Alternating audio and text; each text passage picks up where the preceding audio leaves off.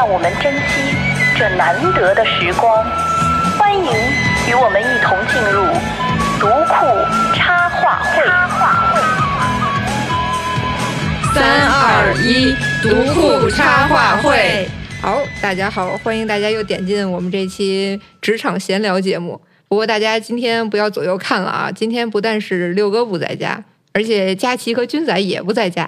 今天是一个女生专场，我呢还是高清啊，给大家介绍我另外两位同事，狒狒啊，大家好，我是狒狒，不是那个狒狒啊，对我是那个废柴的废，不是动物的那个废。狒狒是我们编辑部新来的同事啊。然后另外一位呢，大家好，我是小抽，我是读库新来的财务同事。啊，好，今天是我们能不能聊一些比较劲爆的事情？既然我们是女生专场，来，你你起个头啊，比如说我们聊聊下班该干嘛了，好劲爆呀，对吧？我们插花会其实呃聊职场聊了很多了，包括那个新人指南，包括这个在职场疫情情况下我们在职场怎么工作。那我们聊点儿是吧，轻松一点的。我们聊聊下班之后都干什么了。呃，所以我先问有一个问题啊，问两位，你们每天下班的可支配时间大概有多少？你们觉得够不够？嗯，小时候先说还是我先说？谁的时间长谁先说？那肯定是狒狒。我的时间长，我我我大概算一下，我每天呃可以支配的时间大概是六个小时。哦，对，就是我一般是晚上七点半或者八点半到家，呃，基本上是十二点或者一点睡觉，有的时候可能会更晚一点。哎，那咱俩大概的时间差不多。嗯，对，只是我可能往后推了一点啊。是的。然后我晚上大概就是基本上是四个小时可以支配，然后第二天早上我一般是七点或者七点半起床，所以早上九点出门可能会有一个小两个小时的时间，嗯，然后这样一天就差不多有六个小时。我觉得一天多少时间都不够，对对，多少时间都不够。嗯，我我也有这种感觉。但是跟大家的那个澄清一下，那个小抽的状态，就是 因为小抽家里是有一个女儿的，哎，跟我的状态差不多。但是呢，小抽家里的女儿比较大了，已经几岁了呢？八岁半，两二年级了。嗯，对，就是还还还是比较省心的，对吧？嗯，但是我的。可支配时间也很惨，就是我基本上，嗯，就是会把通勤时间作为我的可支可支配时间，因为我住的比较远嘛，通勤时间比较长，所以在地铁上的时光就是我最 happy 的时候。你地铁上就是来回算上有多长时间？嗯，得有三个小时吧。哦，天哪！嗯，往返对。那咱俩又一样了啊，又一样了，又一样。因为我是在海淀那边住，然后跟大家说一下我们的。呃，公司是在朝阳，虽然说只是不同的区，但是基本上 跟跟跨城市工作也没什么两样了。我我是单程，就是因为家离地铁站有很长一段距离要走，然后地铁站离公司有很长一段时间要走，所以他他就是里里外外加起来确实是三个小时在路上。啊，那我们今天很很很有的聊啊。那我觉得还得再减去四十分钟，是因为从地铁到公司。这段路上虽然自由，但是也干不了啥，只能走路。那你每天在家就是可以让你自己支配的，大概有多久？我觉得也就一个小时吧，因为剩下的时间会不同，有不同的人叫你 妈妈、妈妈、那个媳妇儿。对，这这点我就比较好，因为我一个人，所以我就所有的时间都是我自己的。嗯，很很害怕看到我羡慕的眼神，看到我们羡慕的眼神。对，然后那你们其实前一阵子六哥让我们就是每个人都会写这个个人的说明书嘛。然后其实我看到了很多同事，他是说下班之后如果你联系我的话，我可能会回复的稍微慢一点。哎，我们好像默认说我们下班是可以联系同事的，呃，这跟你们之前的工作经历有有区别吗？哇，我互联网过来的，你猜呢？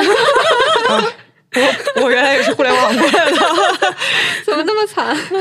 特别惨，就是就是基本上，嗯，就是一个超长待机的工具人，对，就是整日无休。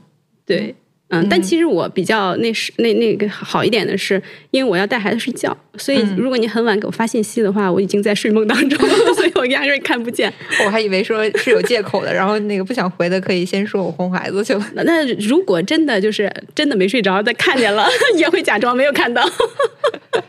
对我，我那个时候是之前在互联网，然后我会呃做内容嘛，然后我当时负责的几个作者都在国外，所以就是真的是他们晚上的时候也会给你发信息，再加上我就其实睡觉挺轻的，我其实半夜都能听到，嗯，虽然我把它放下，但实际上已经打扰到我了。啊，我明白那个对对对感觉，因为我之前是在出版社工作嘛嗯，那出版社这种工作就可以允许你下班之后不理同事，而且我那些同事确实也不值得理。这是可以说的吗？所以我经常吐槽，你知道吧？虽然这个是，哎、其实这个是一个职场不应该做的事情，对吧？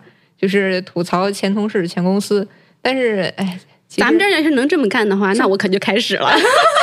这不就是人的快乐吗？吐槽前任，对，像我们之前就是大家也会默认说，你下了班之后可以不联系同事，但我那会儿确实对接的有很多，因为我是做版权的嘛，嗯，然后有很多就是国外的出版社，然后或者包括有一些就是呃版代啊或者什么，他会给你半夜发消息。那我有的时候也会确实看到了，看到了之后，我本来想的是我不想回了，因为干嘛那么卷呢？出版社要要那么卷干嘛呢？但是他确实会在脑子里形成一件事儿，就是你不回不行，嗯，是的，是的，然后然后就回了，回来之后呢，你就睡不着了。可是如果就是我还有一种情况，就是我看到这个信息了，我不回，但是我的脑子里就开始想答案了，就是就是那种，哦是的，是的，啊啊是吧？对对对，这就是天天生的打工人嘛。哎，那我想问你们，你们接到的信息最晚几点钟？最有的时候这个时间很难界定啊。你比如说已经凌晨三点，你觉得它是晚还是早呢？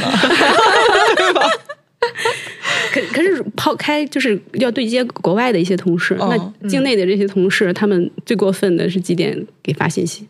我一点都接到过，嗯，哇哦！嗯，就是他他十二点一点这种，啊对对对对，那那他一点钟发出这个信息的时候，他会有期望收到回复这种过分的想法吗？而且他往往会收到回复，就是因为我们当时那种，就是有的时候那个，因为作者上线的时间，呃，就是就相当于平台用户上线的时间是不固定的嘛，他们有的时候会在晚上制造一些事端。然后我们就得起来解决 公关项的问题，就比如这个作者在平台开始抱怨我们的内容不好了，然后这个就马上就会有一个群拉拉会了，拉会就大家在想怎么用嗯，什么公关词汇去对接这个作者。这种时候我往往就死在我的床上，就看见也不回。我我觉得你看你的工作内容，这 这工作性质是决定的，对吧？嗯因为你毕对对对对竟要应应付突发。那你你们能想象一个财务为什么需要半夜中回复你？毫无意义。因为我印象当中的财务就是那种完全不能惹的人，你知道吧？就是原来对对对我我还是一个职场萌新的时候呢，因为我部门只有我和我领导两个人，那所有的报销啊这些跟财务对接的事情，那我领导肯定都是丢给我来做的。所以我当时因为我人很怂，然后嘴又比较甜，然后又不多事儿，所以财务姐姐们都很喜欢我。然后你就发现所有人面对财务的时候都是非常战战兢兢、客客气气的。那怎么会有人敢半夜打扰财务？是我有一个朋友啊，他经常半夜接到的信息基本上是老板的。无法没辙了。对，我们唯一就是财务的时财务，给我印象当中就是有一段时间经常加班，就加到半夜，比如说一两点。然后他们都会发一条朋友圈，然后说今年的这个什么什么项目，拼尽全力加个几 几周的班啊，这种。然后所有人都在底下点赞，你知道吗？就只有这一段时间是这样，然后其他时间基本上就是准点下班儿。嗯，平时日子也过得非常之舒心，嗯让我一度有一些羡慕。所所以你想转行做财务吗？还还收实习生吗？我可以去吗？哇，我们基本上就是对所有的，就是比如说有小朋友或者是有高考的学生，然后过来会问说：“哎，以后做财务怎么样？”劝退，哎，劝退，都是在劝退。哎，嗯，做财务的话，其实就是学习压力还是蛮大、蛮大的，对吧？嗯，对，因为它相关的一些准则呀，包括一些税务税法一直在修订，然后嗯财税相关的一些知识可能需要不断的更新。嗯我是当当然也分人了，嗯，哎哎哎，哎，又拉踩了。因为我是听说那个小抽是一个在下了班之后还会疯狂考证的人，所以其实我是很好奇这件事情。像我入职的时候，我的领导当时给我一个任务，就是说你入职一年之后可以考中级了，那你必须要一次考过，因为你考不过的话，你以后就再也考不过了。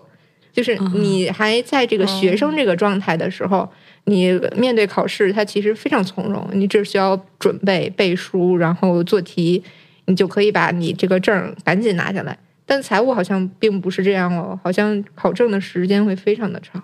嗯，对，因为中级他对你的工作时间是有要求的，他有要求你有一定的工作经验才能考试，所以他在学生期间考还是做不到的一个事情。但是这几年备考也是能感觉得到，就是最最考试最合适的时候还是当学生的时候，因为嗯、当了社会人之后，面临太多的诱惑，也像我最惨的可能就是因为呃带孩子吧，会影响很多的这种备考的时间啊什么的。我觉得对职场女性来说，就是孩子这件事情其实是很大的一个障碍，可以这么说吧？可以，那那你有又是什么？狒狒体体会不到的东西。就我现在心里想的是，你女儿会听这个节目吗？对就是他现在听我还好，就怕他长大了往回倒，听到这一期。那有什么办法吗？就是如果已经不小心有了孩子，还想在职场上再进一步的话，嗯嗯，你有什么建议吗？以一个过来人的角度，嗯，其实就是呃，还是要跟家里人有一个嗯对这件事情达成一个共识。就比如说，其实我考证，呃，也不是出于说嗯多一个证儿，然后工资涨多少啊，多挣多少钱啊。我主要是可能还是因为学财务出身的，有有这么一个执念啊，就是想拿到这个证书来证明自己没有白来这一趟的那感觉。也是考了很多年，因为前几年也就是抱着闹着玩儿的心态，就时不时断断续续学。然后，嗯，后来就开始认真对待这件事情的时候，就发现备考的时间其实特别长，就是能占用你，就基本上就是跟家人交流的时间就是指数下降，所以家人其实会有意见的。就比如说，人家周末安排好了要去哪个朋友家玩，小朋友们要聚会。然后我就会说，嗯，你带孩子去，我要考试。然后时间长了，他自然而然就会产生抱怨。他们嗯就尤其是如果因为一些大事儿、小事儿吵起来的时候，又又加上这个考试不陪人家出去的这个契机，就对方就有也会有一些气话说出来，比如就感觉有点算账似的。呃对，啊嗯，什么你要是老这种状态，我觉得你这试还是不用考了，就类似这种的。哎，嗯，可以告诉大家这个这个考试叫什么考试吗？哎呀有那，么可怕吗？嗯，呃，是 CPA，呃，是注、啊注册会计师考试。哦嗯，其实之前我是不不会往外说的，但是后来我发现了一个就是应试小技巧，嗯，就是你先把这事儿说出去，然后考不出来很丢人，然后就会促进你去复习。哎，那我问一下你，你每天大概能有平均下来多长时间能来复习啊？呃，如果是工作日的话，我这复习时间基本上就在地铁里了。然后、哦对，会在地铁里，嗯，背一背一些要背的知识点，然后看一些网课。然后回家之后，真的是那个时间是是碎的，嗯是就是你刚要做两道题，就是你一整道大题都做不完，就会有人叫你，妈，对，妈妈陪我玩儿什么什么之类的。然后有有人找东西找不着，也会不停的叫你，哎，烦死了。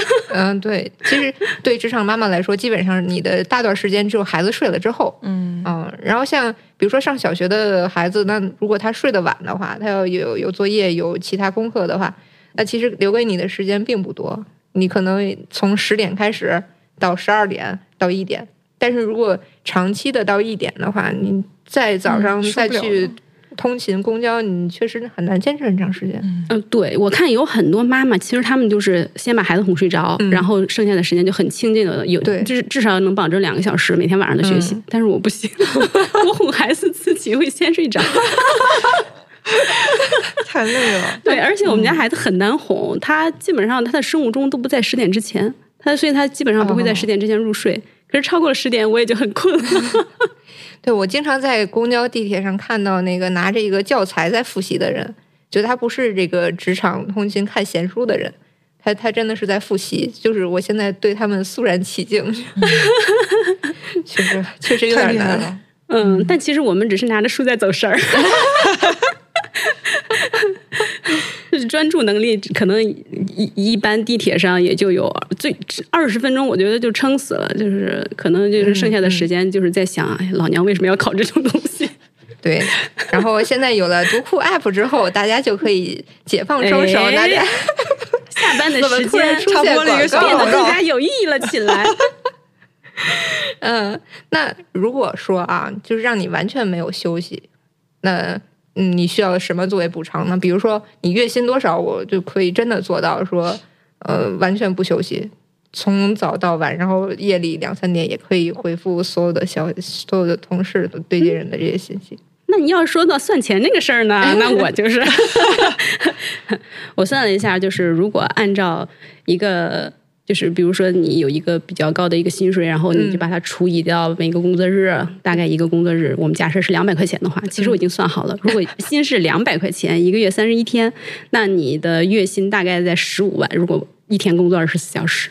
那这样的话，再算上一些什么，呃，工伤啊，还有这种身体健康的损害呀、加上一些其他的一些风险溢价什么的，我觉得一个月给个一百多万就差不多。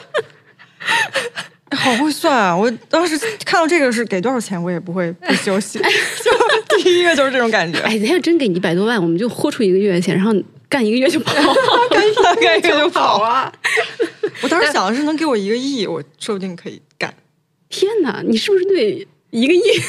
有什么误解误解是吧？啊！但我真的觉得，如果不不上亿，我就觉得不值得。那你这个是说，比如说就这一个月，我就拼死了干，还是说哦你可以长期坚持？长期坚持不了，因为我之前就是都没长期熬夜，就长期一两点睡，我后来身体都不行了，就是可能跟我个人承受能力承受不住那么多钱，对对对 就是有关啊其。实从生理上，一个月一分钟都不休息也是做不到的。嗯嗯就是太可怕了。就是当你以为自己得了一个很重病的时候，那个心情是很糟糕的。嗯，所以当你发现原来不是，你就赶紧休息。我现在只想休息，什么工作滚蛋。嗯，那我觉得一个亿的话，除以三十一天得到日薪，可以来二十四小时的，来开心个二十四小时的套餐，二十四小时套餐 就拿到二十四小时的日日薪了，然后就可以毁约走开。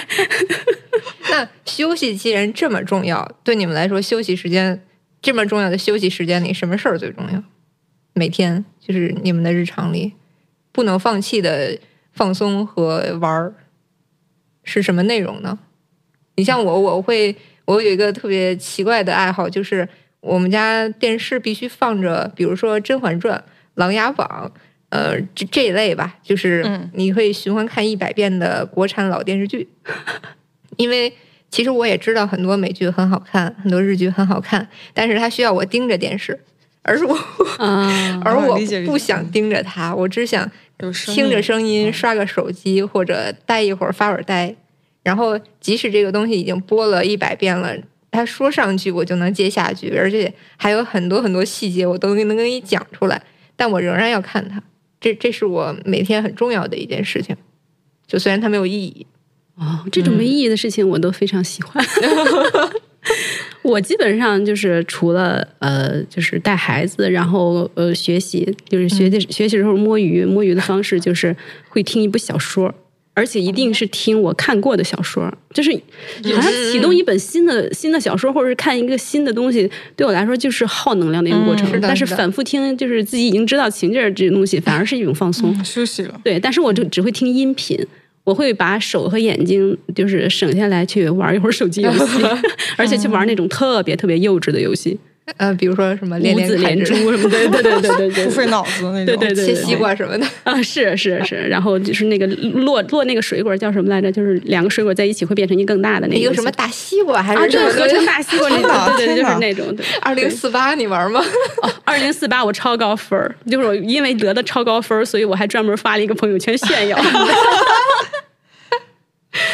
二零四八，我我好像基本上没有拼到过二零四八啊！哇你看出数学很差了吧？啊，我真适合太太适合做财务了，我我。是不知道那个东西拼到二零四八还能再往上拼啊，哦二零四八乘以二啊，四零九六。哦，哇，我我拼到过一多少上万一亿 啊，一亿，一亿，我就是哎，二四零九六之后是多少？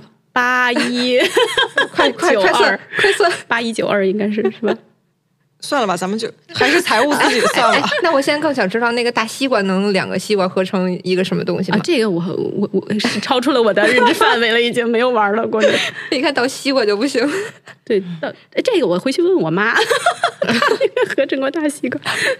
菲菲你呢？呃，我是呃，我必须抽出半个小时到一个小时，就是出去散步或者骑自行车，就是我要有那个闲逛的感觉。哇，从咱们公司到地铁这二十分钟还不够你？就是我我那它不一样。它对对它不一样啊通勤就是挤在这个人流当中，然后你要奔赴一个人更多的地方。就跟大家科普一下，因为我们在的这个将台这个地铁站呢，是一个周围全是工业园区和居民区，还有商业区的地方，所以只要你稍微走晚一点，你就会陷在里边出不去。对，而且比如说，如果如果今天我是现在是要休息的时候，就是这一段走路我要休息了，我就不会从平常去地铁那条路走，我就会走反方向，然后绕一个大圈，或者走到下一站地铁站再上地铁。就是一定要有一段时间是我就是知道我现在是要走路了，啊，嗯，然后我就去整个放空，然后会想一些别的东西。这是一项年轻人的运动。我要是这么干，地铁上已经站不住了，哇，腿会非常酸。哎，那你骑车你是设备党吗？不是是就随便我刷个就是小车就行我的设备就是共享单车，可能顶多就挑一挑，就是车子里面比较好骑的那一种。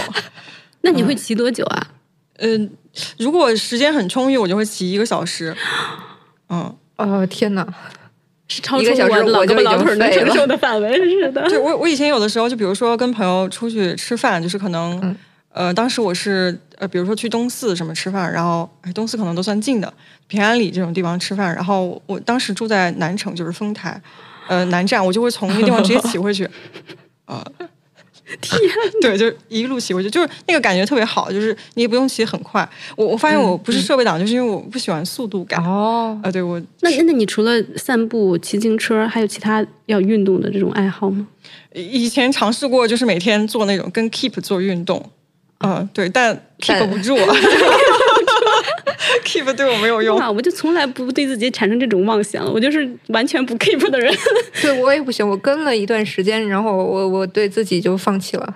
我我最大的爱好就是躺着呀！嗯天哪，躺着嗯太舒啊，服了。我我也 我也很爱躺着，就是对呀要有一段时间，就是完全躺在那里什么都不做。躺平爱好者，嗯，就我每天就是我最近很喜欢的休息，就是把娃哄睡了，我躺在旁边刷手机。啊，太舒服了！最幸福的时刻。是我觉得最幸福的可能就是把他哄睡着，哎这件事情，天哪，小孩太难哄了。小孩太难哄了。对，又是菲菲理解不了的范围。对，但哎，但但狒狒是养猫的，吧对对，虽然我不理解，猫会需要你哄睡觉。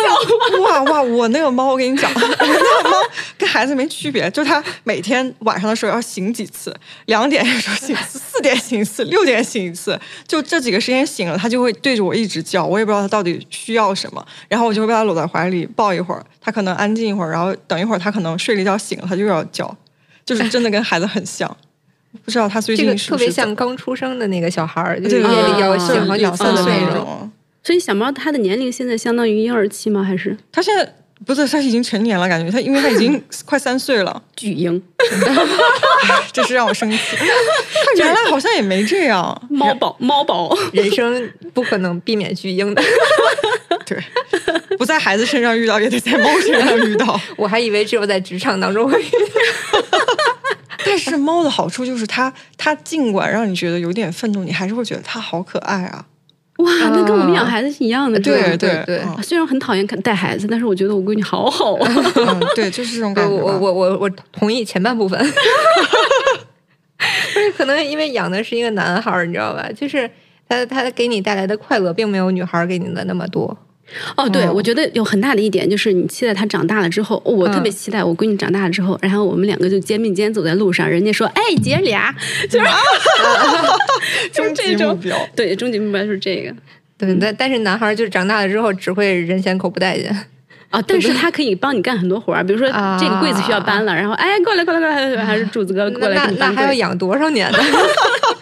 对对对，所以我觉得人类的随着科学发展，应该就是以后孩子生下来就十岁以上，就是一个比较合理的现象。我以前吧，在路边看见那种小男孩，就是骑个车或者就抱个球，或者就滋哇乱叫那种，我我就烦的要命。我说为什么这个小男孩这么讨人厌？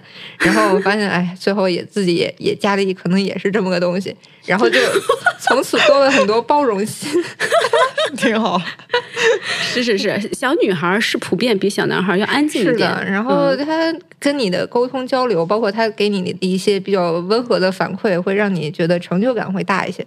那小男孩可能就嗯，在这个沟通上就很难，然后而且他也更管不住自己的所作所为，他喜欢在地下爬来爬去、蹭来蹭去，然后那个扔东西。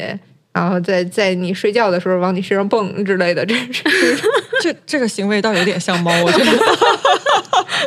所以你家的猫是男还是女我家的猫是男孩儿，啊？那你男猫看，可能是因为男而且猫的碎嘴的男猫，就是话特多。然后最让我受不了的就是他会在周末的早上醒的格外早，比如说五六点他就醒了，啊然后会会会在你旁边，然后推你说快起来，快起来，快起来。这个特征会随着他上小学进一步加重，真的。我觉得我小时候就这样，哇，我我闺女每到星期六、星期天早上一定要醒得非常早，因为她要抓紧时间玩儿。嗯，啊就反而是每星期一到星期五早上起不来，就是为了不让她迟到，就硬扒着从床上拽起来。但是到周六、周六、周日完全不用人叫，大家就嗯轻手轻脚，就怕吵醒他是的，是的，是的，我懂。但是他就是可以醒，啊、就是这种。哎，那你们俩本人的话，周六周日起得早吗？就是醒得早吗？我希望晚一点啊，我一般就是如果没有娃的话，我可能九十点钟才会起来。你你会醒吗？我我我不会醒，你会我一直直睡到九九点哦九点十点这个样子。对我来说最大的未解之谜就是，我到周六周日都醒得特别特别早，就不知道为什么。你还是个孩子，哦，哇塞这个话好暖心啊！孩子会这样。我经常有时候六点多我就醒了，然后就觉得很愤怒，明明可以好好睡的一天，竟然要醒的那么早。我我觉得就是醒早了也很好啊，就是只只要是只要醒了之后一想今天是周六，立马就开心的刷了、会刷手机。觉得自己的时间多了好多。嗯对呀、那倒是对呀、对呀我现在有点怀念，就是没没结婚没有娃的时候。哇，我们一啊起用羡慕的眼光看向了。哎，承受住了。哎，我还记得我我那个时候跟我父母一起住嘛，我父母一个最大的爱好就是晚上吃完饭遛弯儿，啊这个也、啊也是其实我的一个长期以来的爱好，而且我减肥就是那个时候就减的比较比较多的时候，就我们家原来住在陶然亭公园附近。然后呢，吃完饭之后就会过去转一大圈，而且走的是那个就是，嗯，一般游客不走，然后中间有一些就是曲曲折折的小道，嗯然后绕一大圈儿，弄一身汗回家了，然后这样晚晚饭就消化掉了。然后后来就是结婚有孩子之后，这个遛弯儿这个行为就不太存在了啊，只有遛娃，后来娃也不能遛了，就 就直接导致就是生活好像少了一块儿。对我上学的时候，就是因为经常有人在大学校园里会有一家三口散步的那种。我当时就觉得好太美好了，我说我以后也要一定要一家三口在校园里散步的那种，嗯就那种感觉。可是现在有的孩子就领着孩子出去，也并没有一家三口的那种温馨的美好，都是鸡飞狗跳。你别摸那个，给我放下！啊，对对对对对对。对，虽然没有亲身体验，但这种声音听到过，就是在路上。因为所有父母看到外边的东西都觉得是脏的，对不能让孩子摸。摸了，因为因为摸了之后，洗澡这个活儿是我的我我这个我就一定要跟你说女孩的痛苦，啊就是她摸了脏东西，尤其是小沙子，嗯她会抹头发。啊！哦，天哪，好可怕！而且而且她要当小公主，不肯剪短发。啊！哦，这就跟猫那个拉完了之后，然后蹭了一地 屎一样。幸好我们家那个小男孩还没有这样干过。哇，真的是超难洗。啊！如果他再沾个泡泡糖什么的，那就是世纪灾难。泡泡糖还行，如果真是吧沾泡泡糖摘不开的那个，我就一剪子给它剪剪掉。但是最可怕的其实是那个塑料泡沫。就就比如说那个白的，是不是？白的哇哇哇，那个就啊上摘不下来。对，上次我我们买买一家具，然后正好他和另外一小朋友在我们家，两个人嗯开始捏，就把它抠成一个小球一个小球那个样子。哦，然后我看见了，我说快你们两个只能在卫生间才可以干这种事情。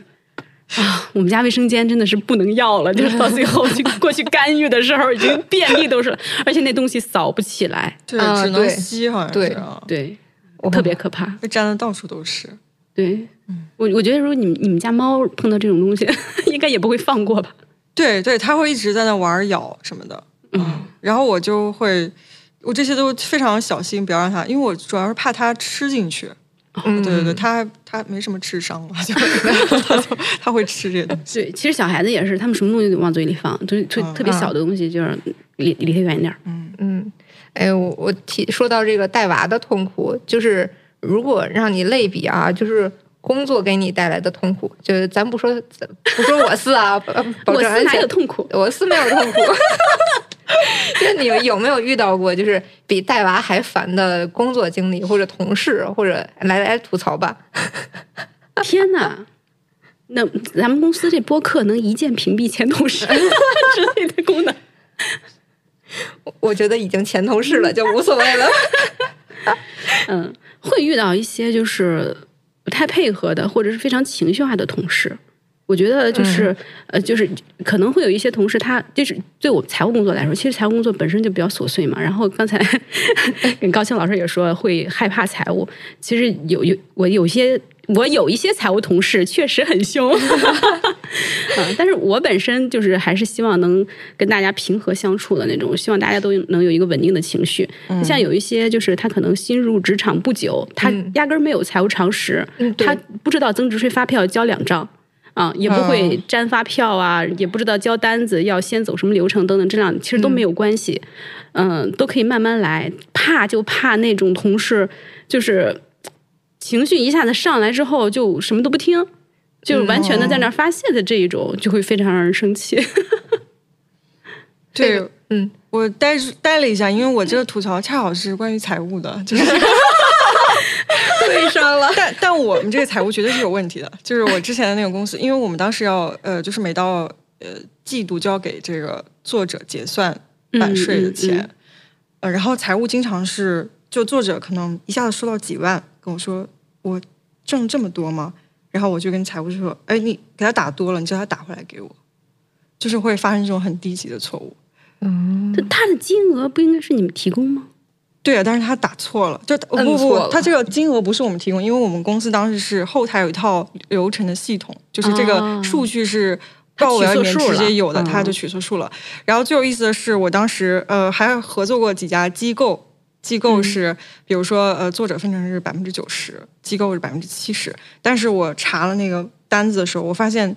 一直以来，就是这个项目可能已经上线两三年了，财务都是以百分之九十的数结给机构的，哦就是他跟就是合同上数是不符的，他一直都给机构结钱，然后我就跟他说了，他说啊没事，那下次就 按照新的来结，就是好像完全无所谓的样子，那你们公司财务都都这样的权利吗？就是可以随便往外发钱就。是很奇怪啊。然后他就是就我不知道他们内部会如何，但是当我跟他说这些的时候，他他的那个感觉就是这样的。但是呢，就是在这些方面他如此不小心，但是当我给他提交一个东西的时候，他极尽苛刻之能事，而且总是改那个财务流程系统。那个当时真的让我很崩溃，因为我每个月结算的时候，就是到呃结算的时候，我都要填好多好多报表，而且每次经常是刚提交上去一个呃东西，他就告诉我我们改改模式了，你要重新提交一次，就是这种事情发生过大概两三次吧，就让我觉得特别崩溃。对，这就是我为什么不轻易告诉别人我是一个财务。对，但是但是我我我平心而论，就是我直接跟他们去接触，因为有的时候我我实在是受不了在那个就是就是聊天那个上面去跟他聊嘛，嗯我都会到现场去问他，我说你直接教我一遍，让我一遍过。嗯、就是实际上跟他们聊的时候，我并不讨厌他们，嗯，对，就是我能明白这也是他的工作，但是那个来回的过程就让你，哦，我现在只想大喊大叫，就是这种感觉。对，这个很容易理解，就好好像我们去银行啊，或者是去某个呃部门去办事儿，然后他不一遍告诉你都缺啥，来一次少一个，来一次妈呀就少一个。对对对 特头疼。对对，那那个是我，因为可能我觉得那段时间是因为我负责这个业务，就是要结算那个，那个真的是把我给整懵了。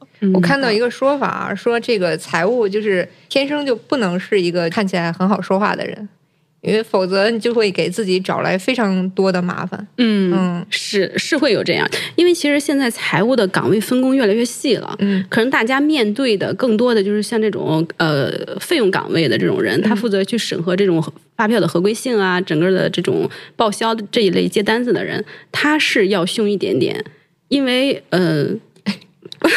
感觉没有人会跟我有共同语言了，这个话题，嗯嗯，但是其他的就是，比如说跟这个岗位不太相关的一些，尤其是跟业务对接的，像一些财务 BP 的岗位，就是 business partner 这种，嗯，他会跟业务人员会交流的非常的融洽之后，他才能去开展他的工作。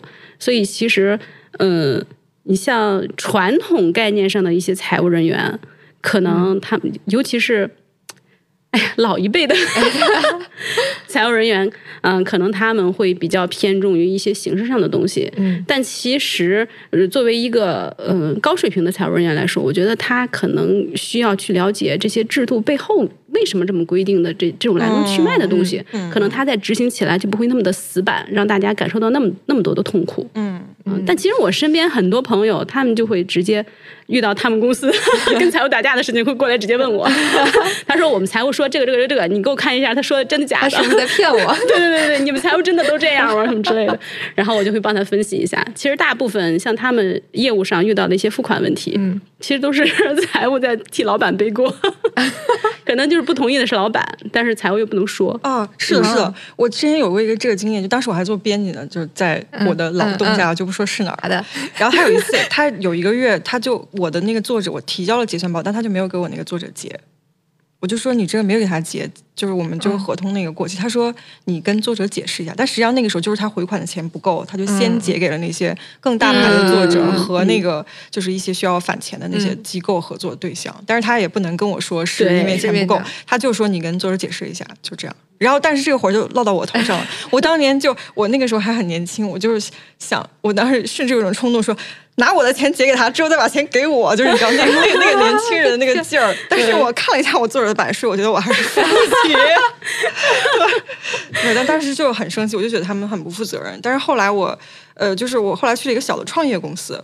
到了创业公司之后，财务就是我的同桌了，就是那种感觉了。嗯我就一下就明白他为什么就有的钱就是死活付不出来了，就是没有，就是没有那个钱了。对，就是像像年轻的小朋友刚入职场的时候，会就是并不明白这背后有多少事情，然后以及做一个企业它有多复杂，它有多难，就是他他看到的就是他眼前要处理的这些事情，嗯就比如说我这个钱。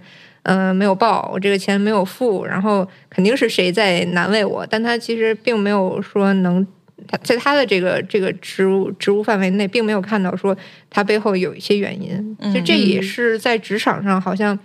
你像现在看起来好多年轻人脾气很暴啊，什么向上管理啊，对吧？就是他好像，嗯，也不是说年轻人这这种就是敢说敢做的这种这种性格不好，但是有的时候确实是，呃，真的是到了咱们这个年纪，对对，其实他没看到真相。对，咱们嗯就是你你真的知道了一些背后的事情之后，你才会就才会真的体谅一下自己的同事，嗯或者说嗯你的朋友或者你的老板或者不管什么人吧，嗯就是这个都能都能推及到自己生活当中的方方面面的。所以我后来觉得，因为我有一度对年龄还是蛮焦虑的。但是后来我过了三十三十多岁之后吧，就是突然觉得这个世界好像对我友好了起来。就是不管是啊我去我去跟人家交流，或者我我跟人家说话什么的，我大概能明白对方他顾虑的是什么，他他想的是什么，而不是说完全在想我想的是什么，我要做到什么。嗯，是的，是的。嗯这好像是能让人在职场上就是做的更舒服的一种能力。嗯，你说这个只是嗯只跟年龄的增长有关系吗？我觉得绝大部分是年龄，再加上我比较聪明。绝对有啊，主要是第二点。就我我觉得经历也很重要吧，嗯就是你可能多经历几个职位的变化，哎你马上就知道怎么回事儿。尤其是都碰到一些特别难合作的同事，啊有有可能，哎，你们有没有这种，就是以前觉得这个同事好烦人，然后后来就突然发现其实也也没有。啊，我都是反过来的。我一开始觉得这同事好好啊，后来发现他怎么这么烦人？因为我我刚入职的时候，我那个领导呢，就是他是一个在国企这种体制下还比较有事业心的人。嗯然后呢，他之前是当兵的，嗯嗯是就是手腕还是比较硬，然后也也有一些事业心的这这种人，但他就在那个环境里有一些格格不入，因为大家都都很躺平嘛，对吧？哦然后就是他来带我，我就会觉得就这为什么呢？就好讨厌啊，天天给我找事儿。嗯然后呃，再加上我们之前进出版社要实习嘛，也要轮岗。我轮岗那个部门的领导呢，就非常的好，就天天带着我们吃喝玩乐，然后下午翘班，然后早上买咖啡，乱七八糟那些。嗯，就我说啊，这样的日子简直太好了，我就不想回那个部门了。然后到后来就是，反正就也经历了什么，给我介绍一些男朋友啊，然后什么这中间又打架呀，然后就是各种矛盾啊什么的，你就会发现，哎，我好像是应该是上班的，对吧？我我不是来玩的，就就会发现，你当你看到你眼前这些好玩的东西的时候，你会忽略到你真正想要在这个职场当中做的一些事情。所以后来我跟我领导关系还蛮好的，就是他让我做的事情，我都会就是尽量去给他弄好，该学的要学，该做的要做，然后还偶尔还帮他接接孩子什么的。就是嗯也也算是一种职场女性之间的这种理解吧，就是她确实也你能看到一个，她比我大十二岁吧，嗯，就是也有孩子，然后呃，然后家里也有很多事情，然后仍然在打拼的这样一个女女性的形象，嗯你就会就跟跟她更感同身受。但是你在职场这个环境里也没办没办法跟她做朋友嘛，啊啊，然后但是是因为我离职之后，她也我她在我之前离职了，她去了另外一家出版社，然后也是在我离职之后，然后就是感觉这个关系一下就变了。就是就像我看到我以前的老师一样，就我不怕他了，他跟我没有关系，嗯然后我纯粹是因为这个人，嗯，我认同他工作的方式，然后我认同他做事的这些这些套路，哎，我觉得我可以跟他做朋友，然后包括也、嗯也吃饭呀、然后呃有的时候聊聊天啊什么的。哎，真的是，嗯就好多同事，他可能还是同事的时候，反而成不了朋友，是的吧？就有的时候一旦不是同事了，哎，还挺好。一旦某个公司的人辞职了，然后就会被拉进一个辞职同事 群。对对对，你真的遇到过辞辞职同事群这种吗？有啊，我从来没有过耶。完了，我我人缘这么不好吗？也不是，我跟你讲，就我们公司，就是我那个最最早的老东家的那个离职群，就这个群里的人都够组一个完整的出版社了，就是什么 岗位什么岗位都有，就是没有财务甚至都有 IT，财务也有，就真的所有人都在里面，太奇怪了。那这流动率也挺高的。对哇，真的是我我听说过的，就是就是我之前有同事，他四大出身的，就是他们那种嗯四大的那种事务所会专门搞那种已离职同事的那种大聚会，就是像像年年会一样的那种东西。靠天哪！因为他们就是从四大出来的人发展的都非常好，哦然后他们回去之后反而能给事务所带来业务，哦就那种感觉。哇塞，嗯，就是那我觉得可能有两种情况吧，一种就是大家聚在一起吐槽原来原来公司的一些事情，再一个就是他离职之后并没有跟这个公司有太大矛盾。哦那比如说四大，他可能只是一个跳板而已，嗯因为四大嗯更像是这种这种状态的，公司嘛。对对对，所以就是将来大部分的人还是在这个行业里，所以就是就不如大家混得好一点。嗯，但是我就觉得他们这种行业就是。这这种四大类似的这种行业，或者是说嗯外企这种嗯氛围的，嗯他们好像更注重就是这种离职之后的这种所谓关怀也好，嗯所谓沟通也好，反而是在咱们的民营企业里头，好像这种的就就撕破脸了，就彻底 撕破。是走的时候就已经很不愉快了，你还想让我回来？那你们有没有在职场就交到过朋友？就这么多年，我有，我现在几个比较好的都是职场交到的。但也都是嗯离职之后没有就没有，我这几个都是在职的时候就关系很好了。哦，离职之后关系更好了。对对对，就更亲密了。我觉得还是跟我那个工作性质有关，就是我跟他之间是没有利益关系的。嗯对，就是不会产生说那个我们要同时做一个项目，然后谁分多哦分少，你知道，就是没有啊那种利益关系，就是我们都是各做各的。嗯，就好像你你今年你的业务是十本书，他业务十本书，你俩的书也都不一样，就是各做各的呗。然后你就很容易成为朋友。哦嗯，就是那那我这我这职业有天生的劣势啊，对吧？就是嗯、呃我我好像就是同事，就是一说到同事和同事之间有很好的交流，基本上都是财务和财务，就很少财务与业务关系特别好，好像公司也会，尤其是公民营公司会比较。忌讳，对对，这他们忌讳这一些，就包括我们换工作内推的话，嗯，嗯我觉得如果有一个业务骨干来给你内推一个财务，作为老板，嗯他基本上也不太会同意，感觉还。有对点就业面也窄了起来。因为财务好像它离这个就是业务更远一些，就是你跟人家聊财务的事儿，就是人家也不愿意跟你聊，但是一聊到嗯。具体的工作，可能就同一个部门，你不需要给他铺垫什么背景，他就而且关系特别好了之后呢，反而有的时候是一种麻烦，就是嗯你说他有各种不合规的啊单子拿过来，对对对嗯所以这个其实关系也好不了。就 本来以为关系挺好，报了一次销，两人反目成仇反目。成仇可还行。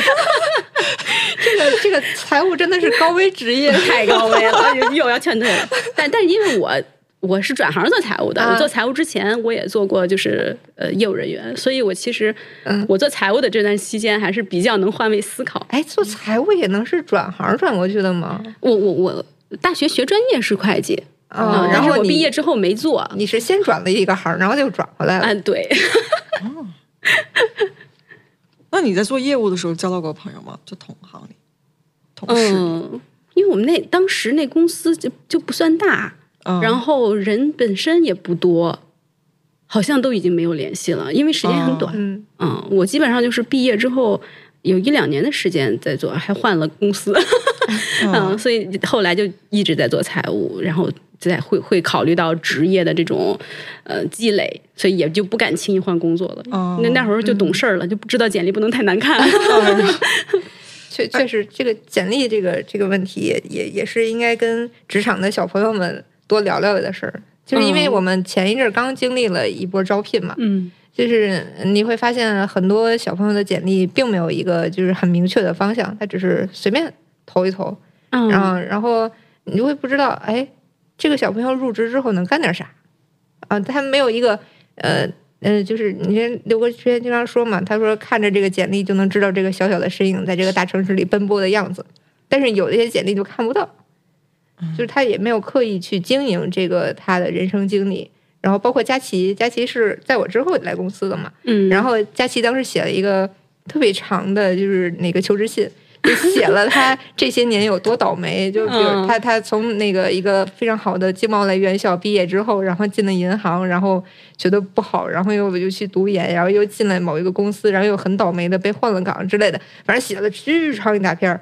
然后同时他告诉你，就是呃，我对这个这个公对读库这个公司，我我经历过怎么样的嗯这些心路历历程，对。嗯你就会明白他经历的这一些，最后会导致他来投这份简历。那我明白了，他他这个这个意图非常明确。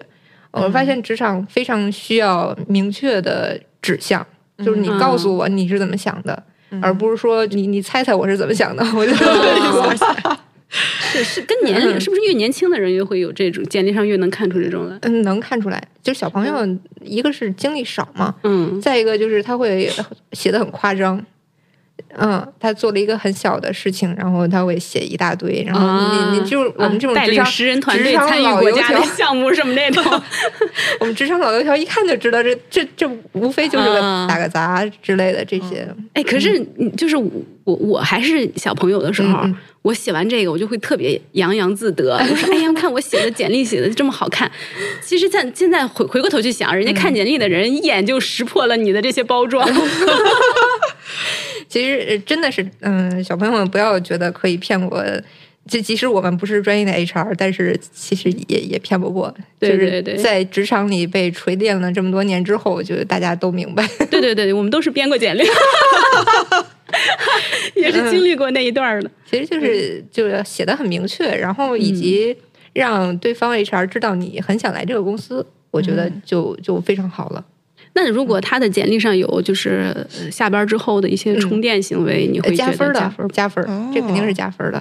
我我当年投简历的时候，把我烤的饼干什么的都都发了过来。啊？哦。就是呃，因为像投文化公司的简历吧，经常会写什么我的爱好是读书、音乐、爬山。我觉得你你这个这个啊，是吧？这好像是某个就是那种呃大 V 科普的时候说嗯你要写你的爱好的时候，要往正正向嗯积极的方面写。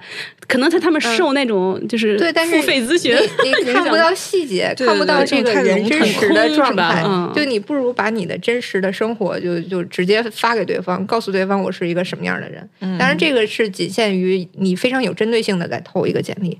就嗯我要花很大的精力去营造我这个人设了，就是我要嗯。把我之前积累的这些都通通发给你，然后包括我之前做过什么这样的项目，然后我的生活里是什么样的，我这个爱好能做到什么程度，就是我嗯之前的人生积累到了什么样的阶段，我会嗯。都都告诉你，然后让你来评判你愿不愿意跟我做同事。嗯，哎，那你觉得就是像读库这样的嗯出书的公司，嗯它什么样的爱好是合适的？什么样的爱好就有一点点呃，嗯，最合适的就是喝酒啊，为什么呀？因为老板爱喝酒。啊，真的吗？那那那难道你不知道京城的酒局传说吗？啊，老男人老男人局饭局什么之类的是吗？嗯大家还是不知道为什么，就是公司里喝酒的同事还挺多的。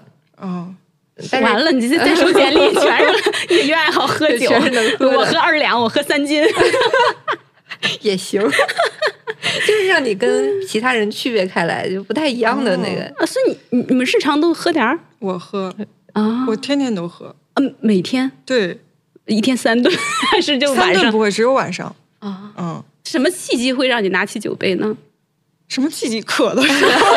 喝的时候，那是啤酒，是不是只喝啤酒、红酒什么的？呃白酒不会出现在你的生活里。不，白酒也会喝。我其实很少喝啤酒，在家里的时候，我吃不了太多苦，就是这这这个状态。吃得了职场的苦，是喝不了啤酒的。啤酒的 苦，就是 啤酒，我一般都是呃跟朋友一起在外面，比如去精酿酒吧的时候，我们是在那儿，我只会在那个场合下喝啤酒。一般情况下，嗯在家里的时候，我最常喝的就是那个 Real 的微醺那个系列，就是哦，当水超爱喝那个，对，那个很好，就很适口。就我喜欢乳酸菌的那个。啊，我我最爱那个百香果那个，还有白哦桃那个。嗯对，然后会喝点梅子酒。嗯嗯，我我最近是买了一些和乐怡，然后因为它它跟那个 real 有点像嘛，呃，对对，反正就是能把酒精味压下去的那种。对对对嗯，对不要让我觉得我自己在喝酒。啤酒我基本上也是不行，除非就是跟朋友吃饭喝点啤酒。嗯然后梅子酒我买了那种就是带气泡的梅子酒，哦，那个就反正就是推荐我。就欢迎大家关注企鹅吃喝指南。哦，对对对对对，对，就就大家就经常什么卖咖啡液呀、然后嗯卖那个气泡酒啊，然后卖什么小甜水啊之类的，对我我会囤一点儿。他他有一年推的有一个圣诞款的，就是嗯像树一样那个酒，还挺好喝的。就是它那个酒瓶是这种像圣诞树一样的，real 吗？不是 real，就是一种呃有点像葡萄酒的类型的。哦嗯因为那个 real 出过一个 热红酒口味儿的这个啊，我也尝过那个，啊然后我当时第一个反应是，它需要热了再喝吗？还是上直接把可乐？加热一下再。我们应应该先提醒 Rio 把赞助费打过来，感觉。嗯真的很好喝，就是嗯没什么酒量的那那种，就是像我，就是一瓶啤酒就到到顶了的人，嗯就，一罐儿，对基本上状态很好。是的，我基本上呃，如果我今天就是晚饭吃的不多，嗯我基本上半罐我就已经是有点麻木的就飞起来的状态，啊我就微醺的感觉非常好就已经起来微醺了嗯。嗯，啊，那那你们会克制吗？比如说喝了半瓶就已经微醺了，然后剩剩下的半半瓶瓶到底？那我就放冰箱里，明天早上起来喝。就是说，哎呀，都这样了，还喝了吧？对对不能浪费，它还它其实还是有一点点呃，贵的。对，是的。有有喝到过就是自己不能控制的，就我那种不，我没有过。一般自己喝的话，就不太会嗯喝过量。这个人多的时候人多就才会是。人多就就有时候一高兴啊，或者就是一说话什么的，可能就就有点多。可是狒狒自个儿喝点儿，你为什么会出现自个儿喝点儿呢？因为我老公喝呀，那就是对饮。对，就是他以前不减肥的时候，我们俩基本上晚上还是要开一罐的，就是有的时候啊开一瓶儿那种就是大的玻璃瓶儿的那种气泡酒，嗯，然后就喝点儿。他他他现在减肥，然后闹得我晚上也只能买那个就是小瓶儿的，比如说五百毫升的或者三百多毫升那种那小瓶的，把它喝完。可可是那个那个那个 Rio 都长得那么好看，柱子哥不会说你们俩你们偷着喝，好喝的不给我点儿我给他买了气泡水儿啊就是他他也很喜欢那个东西。嗯，就是最近企鹅出了一个就是柚子味儿的气泡水儿，它是用了几种柚子、橙子什么的，哇然后就是你能喝到那个就是水果的完了那个劲儿，酒我没被中到，这个我要买了。但是有点贵，就是它不打折的话，可能要十块钱左右一小罐吧，三百多毫升的那种。哦嗯，然后我现在舍有点舍不得给柱子喝。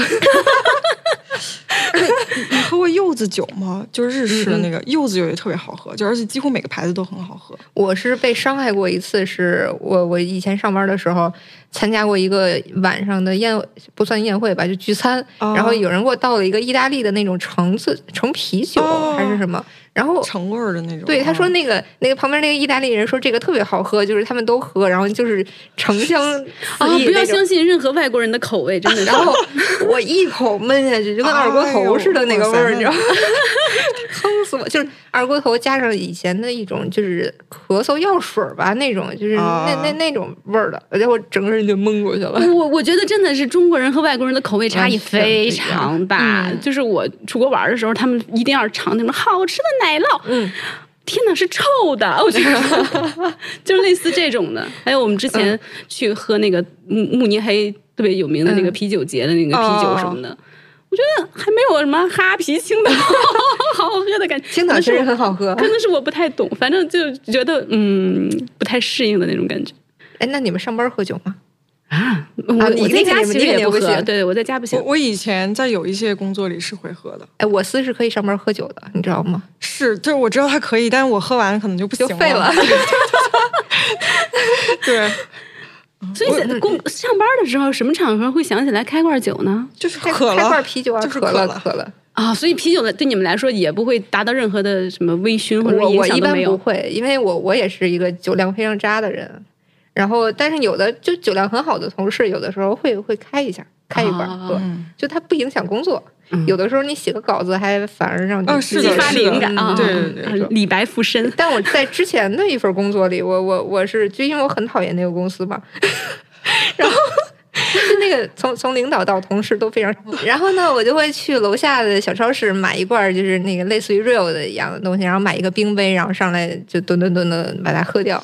哎，我发现如果工作不是很如意的时候，嗯的确好像是会有点想喝。哇，我是因为有那个喝酒的什么 PTSD，哦，因为我我们之前做项目，就是那时候还还还还还在跟老师做项目，然后我们会去项目上，然后那那就是那种偏远山区，然后就是大家就还是那种封建社会的那种感觉，就是不太开化的那种地方，哦就是嗯嗯。就是恨恨不得就是酒文化非常非常非常非常浓，嗯然后我们那个领领导又对我们领导又哦是那种非常卷的人，然后他希望自己手下都是那种干将，然后他就会带我们出去，然后我们就得出去给他打拼。当时也是很傻，我现在当时就对吧，就就就就装一下或者就怎样，反正他也不能拿我怎么样。嗯嗯然后当时就非常实在的，然后在酒桌上跟人拼酒，天哪，很伤身体的那个。就就呃也也很其实很不开心，就是嗯。嗯，所以酒肯定还是要跟自己喜欢的人在一起喝。对我觉得就是完全扭曲了酒的乐趣的那种。你像有很多职场当中，就是会跟人家说我不喝酒嘛。我我在以前公司也跟人家说不我不喝酒，啊，不会因为，我我我就是不想跟那个我不喜欢的人喝酒，对，而且灌酒是非常非常常讨厌的行嗯，为，是的，是的，嗯。对对。非常粗鲁，可以说。对，而嗯。而且他们就是你形成了那种灌酒文化之后吧。他们就会有配套的各种产出，你知道吧？我觉得能能写本书了，对吧？顺口溜啊对，各种俏皮话啊什么的，什么什么都有。哇，真的是非常烦，而且很油腻啊！啊，特别油腻，就是全是那种油腻的，啊就是中年年男子。中老年男子。哎，反而是女领导这个时候，有的时候看你是女生，然后就会出来维护你一下，就是 girls help girls。我最烦的是那个，就是就很油腻的中中老年男性，然后喝多了还会就是搂搂抱抱啊什么。真的是。你在职场当中有有兄弟情啊，对，嗯就特别烦人。你看我们的经历多丰富，狒狒是不是没有相关经验？你遇到过油腻的中老年？哎，我从小生在东北，你想想，就从小酒桌上都是这种男人。哦天，就路上弥漫着小酒馆的味道。对，而且东北就是那种。有的时候你晚上九点多的时候，你上街走那种夜市，经常能见到打架的，就是两个人喝多了然后就打起来了。你瞅啥？瞅你咋地就是 是吧？都看不到开头，他们就已经打起来了，速度太快了。嗯，所以结局会是怎么样呢？就是大家打完了就收拾好，穿上衣服走是吗？就是有有的人他可能就是呃打着打着就是被劝开了，可能、嗯呃对，然后有的就真的是要进医院那种。我我小的时候有一个事情，就是呃我我对面那个阿姨她有一个弟弟，就晚上的时候我听到走廊里面有声音，但是当时就在睡觉嘛，就已经十十一点多快十二点了。然后早上起来我去要上学，我一推开门，整个走廊全是雪，哦 就是那个墙上都是那个血手印，那是我第一次闻到鲜血的味道。哦呃，就是就是对面那个阿姨的弟弟在外面吃烧烤，跟人打起来了，然后他就被那个你知道那个掏火的那个炉钩子吗？啊，知道知道知道，铁钩就被那个东西给打了。然后你说这个，我就觉得可能他也没有什么文化吧，然后他就没有自己去医院，先来找他姐姐这样，然后他姐又带他去医院，就哇那个那一周我那个整个楼道里都是那个血腥的味道，天哪，童年阴影。就我印象特深，让我想起了重案六组。对，而且你知道最 最可怕的不是那个最开始那个血腥味儿，嗯是你当要想要把它啊洗掉的时候，当你用冷水冲它，哇塞，那个真的就是我就是在里面要吐的那种味道。哇，那你的经历更丰富了一些，太可怕了我就没有经历过这种，还有冷水洗血是什么太味道？可怕了，那个味儿。那个味儿可能会持续很久吧。对对对，就就很久你都散不掉，而且它那个楼道里面，你想它其实通风没有那么好嘛，嗯就过去的老楼，那个真的还挺吓人的。哦，我有的时候在想，我不吃肉是不是跟这个有关？嗯，所以你说，其实酒本身是很美好的一个东西，但是被滥用之后，它就会是吧，变得可怕了起来。对，东北男人就是好像控制不住自己，动物一样的，太可怕了。哇，你这样，这个这这个打击面有点大。回头圣这样是吧经里面讲，？有一些男人就好像控制不住自己一样，动物。好的，好的，我们好像聊到聊到状态了。对，这这这这个，我们家是要禁酒的，就是因为我我老公他喝酒喝的就是身体会有一些指标不太不太好，嗯然后所以其实我和我女儿会站在一条同同一条战线上，可是他非常喜欢买，他他他他就是想把你拉下水，他就会买一些 就是你们刚才说的那种什么柚子酒或者什么这这样的酒，嗯。然后他就买回来之后，然后爱不释手的在那儿说，哎，给你尝尝这，这可好喝了，就就这种。就在那那那打开之后，就还还特别贴心的，先放在冰箱里冰一下，就是某种酒。但是平平时你让他给你干点啥，他是绝对不会干的人。或者是你有正常的饭菜，让他给你放到冰箱里凉一会儿，或者买个西瓜回来，说，哎，你把西瓜搁冰箱里，他绝对不会做的人，买瓶酒回来，哎，小心翼翼的呵护，还要放冰箱里冰一会儿，然后再拿出来喝，什么这种。听着我血压蹭蹭往上涨，真是我说千言万语汇成一句男的不行。真不行。啊 怎么着以后？哎，那我们再聊一个嗯、那个稍微那啥的话题吧。你们经历没经历过呃办公室恋情，或者你们之前的同事里有没有这种？啊，我有一个朋友系列，我我是见过别人谈，嗯但他们俩一个是 IT，一个是就是业务。嗯呃他我不知道，其实我不太认识那个女的是不是，就她跟我们不在一个楼层，但在同一个公司里。然后我那个时候感觉还蛮好的，因为她两他们两个会一起下班，嗯啊对。但是我个人我自己是没有办法，呃，接受？我觉得不是接受，是我自己没办法承承担办公室恋情这件事，我没有办法平衡好工作和 和家庭。因为其实我还挺想知道，就是这个办公室恋情上班和下班他们是有一个开关嘛，就会摁一下，然后对对，我就很想知道这个，就是他们要怎么怎么就是。我觉得如果真是真的两个人谈恋爱，在公司一直在一起，下班还在一起，啊那就是在太可怕了加班呀。对啊，就是，而且怎么可能不把那个情绪带进那个公司的工作里呢？除非他们两个上班没有，交集，对对就还好，对，然后下班也不一起走，仿佛在两个公司一样。反正就是感觉反正有点你比如。说两个人如果工作有交集，还做同一个项目，然后观点还不一样，在啊上班吵完了回家还要吵。天哪，我真是想就头疼。那你们见没见过成功的？就是有啊有啊，啊你想啊，哎呀，又要说到我的特殊职业。那其实你像，如果在一一个公司，嗯，财务人员和非财务人员谈恋爱的话，肯定是要走一个的，就是我之前遇到的。哦是吗？嗯是规定吗？也不是规定，就好像就就是隐隐约约有这种忌讳似的，哦就好像一旦就是他他对这个财务就要做点弊啊，或者是开点后门啊、这种感觉的东西，可能就是老板或者是财务领导他会有一点点敏感比较。敏感。对对对对嗯对。但是我们之前有同事是财务和财务，这 财务和财务恋爱了，但是我们领导也劝退了一个。可能因为因为财务内部的岗位，它是也是那种岗务岗位分离的那种设置的，嗯，可能就是两个人如果真一条心儿，起来会比较有点危险。对对对，所以我们这种职业，我见这种办公室恋情见的比较少，但是我有一个朋友，就是他会有那种就是像狗血电视剧一样的那种上演，就是原配冲到公司来，哎，我也我也知道类似这种情节。你先说，你先说。真的就是我们就就是就是我们就是吃瓜。好几手几手瓜了，都已经是。哦，就是有有有一个同事，他真的就是，嗯，平时就是那种就是用网络用词来说，就是茶一点的那种女生，就是嗲嗲的，然后呃，日常推进工作主要靠流眼泪 这种。啊，感觉对女性充满了恶意这种描述。但有的时候眼泪挺管用的。嗯，对对对，但他但是然后然后他就是和就是突然间就有就有一天就有一个一个女生，然后杀到公司来，就点名就就是就说管不管他什么之类的这种的。但他但他没但他没骂那个男的是吗？这个女的来了之后啊，我觉得你我觉得就是现现，因为他也担心。把男的工作骂没了，会对他们家收入造成影响吧？还是还是立场问题嘛？感 感觉是。但是你发现，就是包括街上打小三儿那种，都是原配的打小三儿，对对，很少有人去打那个始作俑者的那男的，是吧？嗯嗯嗯，我觉得整个社会环境对男性还是更宽容一些。对他们性别福利吃的，对吧？性别红利吃的都已经不自觉了，稍微有一点点人要要什么，然后女权的帽子就扣上来了。对，哎，刚刚。刚刚你说那个始作俑者的时候，我心里一惊，就是不愧是出版公司，你是我听到第一个把这个词用对的，不是编辑的人。哎，我这个进文化公司还是得有点文化哇！感谢你的肯定，你知道我来公司之后，时不时就觉得自己是个文盲，真的是。我之前还还觉得哎自己挺有文化的，自打来了读库，觉得 一直都是文盲一样。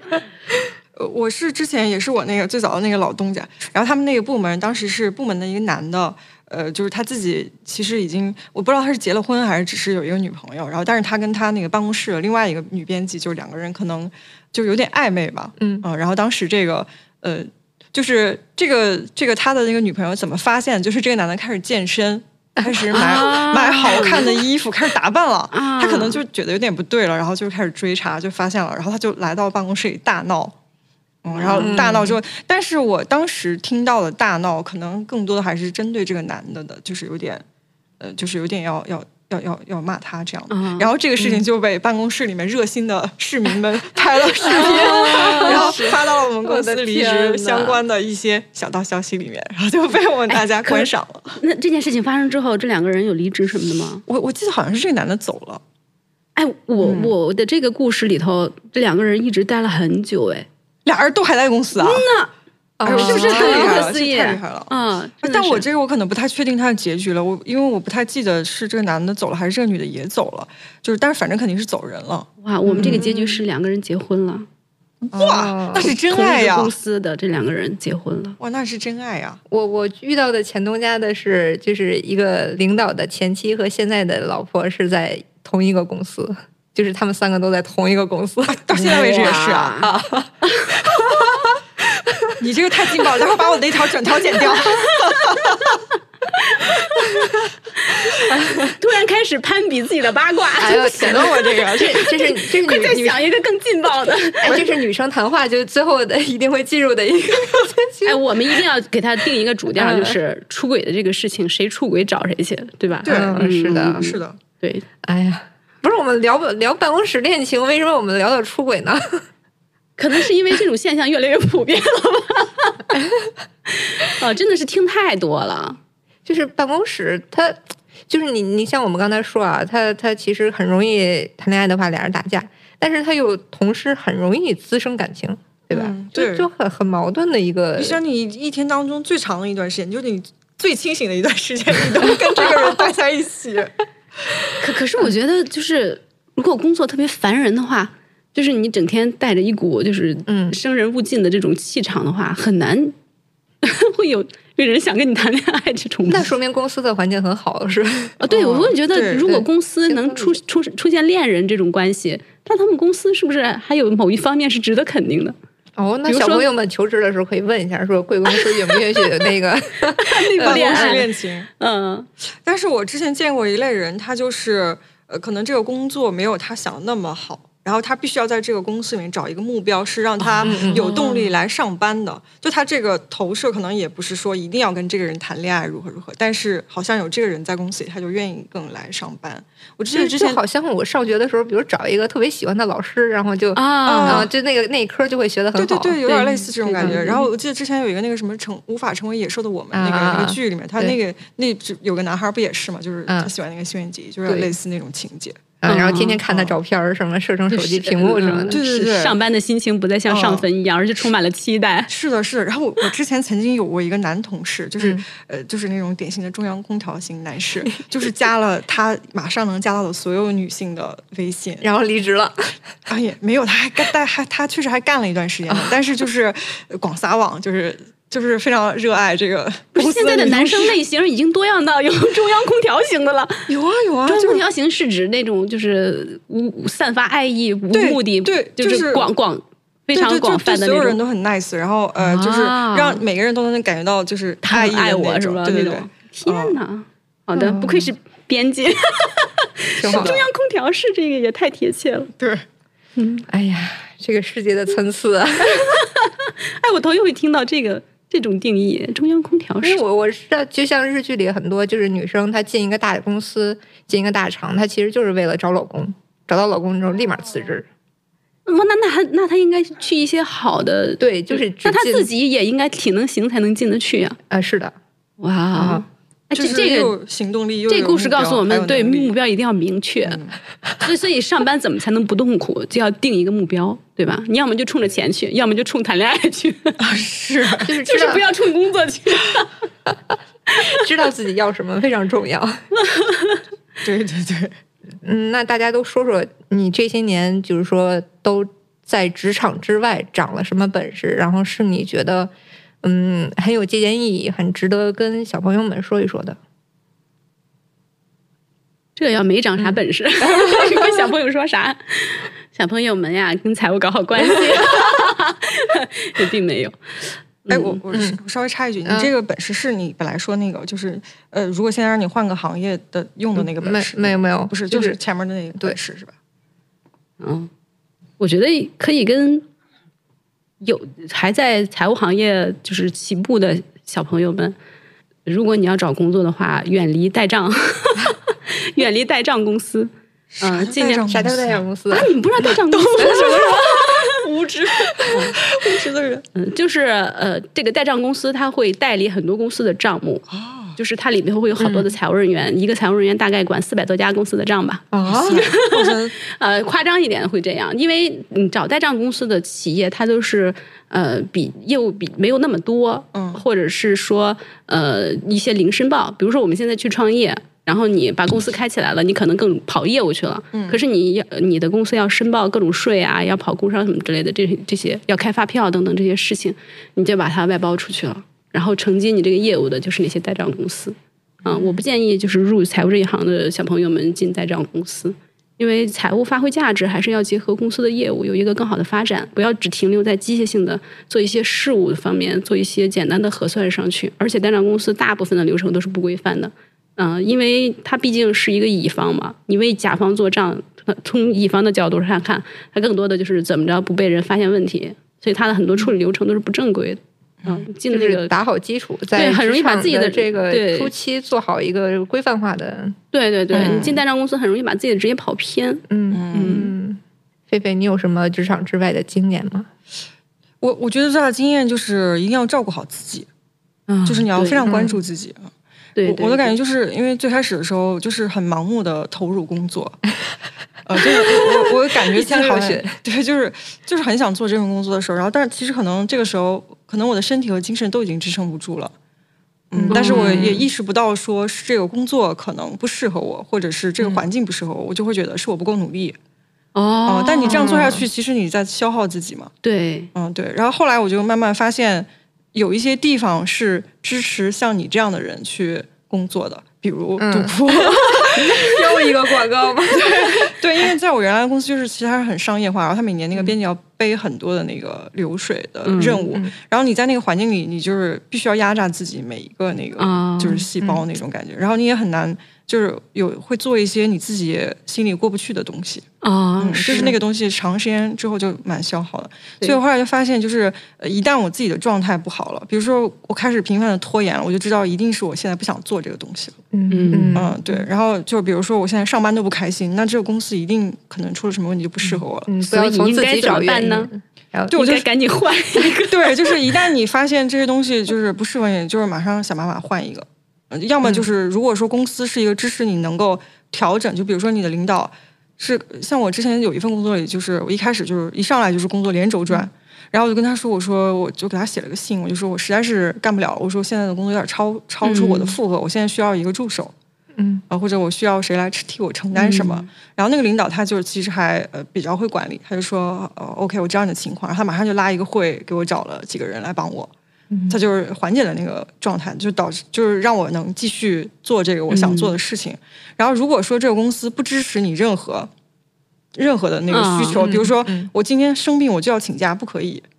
啊，比如说我现在人不够，我现在需要一个实习生，不可以。就是如果老是这样，那证明这个公司就有问题，就快跑嗯你就还是快跑跑吧。对嗯对，所以我觉得就是可能这个是比较重要的。对，所以我觉得其实一个工作，如果你每天都非常非常痛苦的话，你就那一定有要考虑换啊。对，因为我之前换工作之前的状态就是每天想起上班我就唉声叹气，是那个那个状态，嗯，这我并没有觉得有什么问题，因为我我一直认为上班好像就是很痛苦的一件事情，嗯但是嗯，直到以前突然想到说这个状态不行了，就是就是哪怕我换一个地方试一试呢，我也我也应该跳出去，嗯然后换一个哪嗯，也许能喜欢的一个工作，对，嗯，然后就果真换到了一个喜欢的哎地方，果真就换到了一个地方是的。哇，感觉独库收留了我们这些上班痛苦的人。对，因为我觉得就是日子就是自己过的，就是真是过一天，你就人生就少一天。嗯所以如果你今天不高兴，那你这一天就是实实在在的不高兴，浪费掉。而且如果你不做出改变的话，明天依旧是不高兴的一天。对对，我要如果我总结的话，就是真的是趁着小朋友们嗯脑子还好的时候，然后把该考的证都考了，真的会非常轻松。因为我当时考这个中级证的时候，真的是高分飘过，就是全司最高分我说我也没有觉得我复习了多长时间啊，一定要去外边找一个自习室。然后不要啊在家里窝着，然后不要天天的躺在床上，然后一定要让自己支棱起来，然后找到那个上学考试的状态。再一个就是，如果你在工作当中考虑要孩子的话，就是你需要非常慎重，因为它可能会影响你职场的很长很长一段时间。嗯，嗯这是这是就是职场女性吧，就是嗯的一个算劣势嘛，就是你肯定要面对这个问题，嗯要不要孩子，以及什么时候要孩子的这个问题。对。同时要提醒，就是职场男士，嗯如果你的媳妇儿，对，对，如果你们决决定要要一个孩子的话，一定要多帮你的另一半承担一些。其实有很多男性他的视角里注意不到的事情，他也不是故意的，但是的，他只是在这个没有这个意识。在这个大环境里，他就习惯了自己那个状态。对，嗯，对，所以我觉得不要说让他帮忙承担，就是他啊应该一定要承担的，对，应该需要承担的。对，嗯，他是爸爸嘛，另外一半儿，你看不光男性有没有这种意识，我们啊自己对 表述的时候都都都都会会没有这个意识。改，变一些词，就会觉得这个事情不一样了。嗯，提醒的非常好，是这样的。好吧，那我们今天时间也就差不多了，跟大家说再见吧，下次见，拜拜拜拜亲爱的朋友，欢乐的时光总是特别短暂，美好的记忆却永不会消散。今天的读库插画会到此结束，让我们相约下次再会。